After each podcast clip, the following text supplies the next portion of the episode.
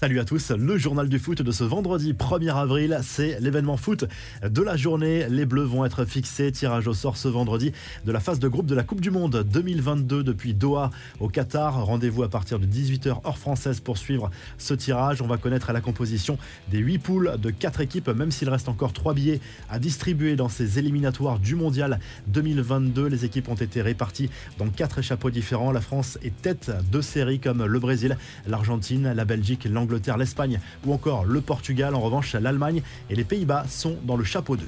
Le gros coup de gueule de Kylian Mbappé, l'attaquant du PSG, s'en est pris sur Twitter à un site de Paris en ligne au sujet d'une mauvaise blague concernant son père. En cause, une photo montrant un homme les fesses à l'air dans les tribunes d'un stade, avec comme légende Wilfried Mbappé lors du but de son fils contre l'Afrique du Sud.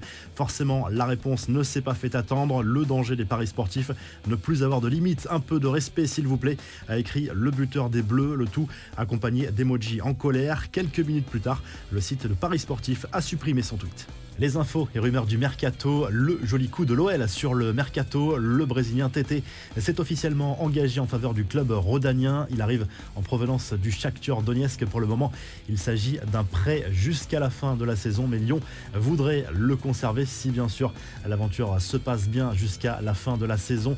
Annoncé avec insistance du côté de Manchester City, Erling Haaland serait de plus en plus séduit par le projet du FC Barcelone, si l'on en croit les informations du Mundo Deportivo. Malgré tout, L'opération est compliquée à boucler pour le FC Barcelone. Sur le plan financier, il y a d'autres gros clubs qui mettent les moyens pour recruter l'international norvégien cet été. Et puis César Aspilicueta ne quittera pas Chelsea cet été, du moins pas gratuitement, puisque l'international espagnol s'est engagé pour une saison supplémentaire avec les Blues, annonce de la presse anglaise.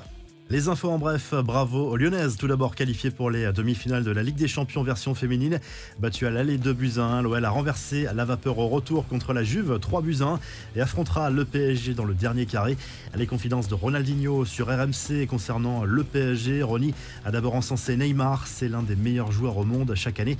Il gagne quelque chose à Paris, au Brésil, c'est notre joueur principal, notre leader à lâcher Ronaldinho qui ne s'inquiète pas pour Messi, qu'il voit réaliser une deuxième saison beaucoup plus aboutie dans la capitale française L'ancien numéro 10 a également confié toute son admiration pour Kylian Mbappé. Gérard Piquet, lui, a ouvertement critiqué Josep Maria Bartomeu dans une émission diffusée sur YouTube.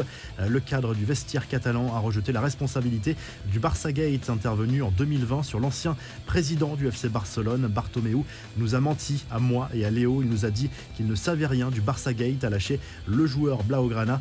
Bartomeu avait été soupçonné d'avoir engagé une société de communication afin de discréditer certains cadres de son propre vestiaire deux images plus légères à présent. D'abord celle-ci montrant Marco Materazzi qui s'est affiché avec un impressionnant tatouage du logo de Boca Junior où l'ancien défenseur italien n'a pourtant jamais joué, mais il est, paraît-il, un grand fan du club argentin.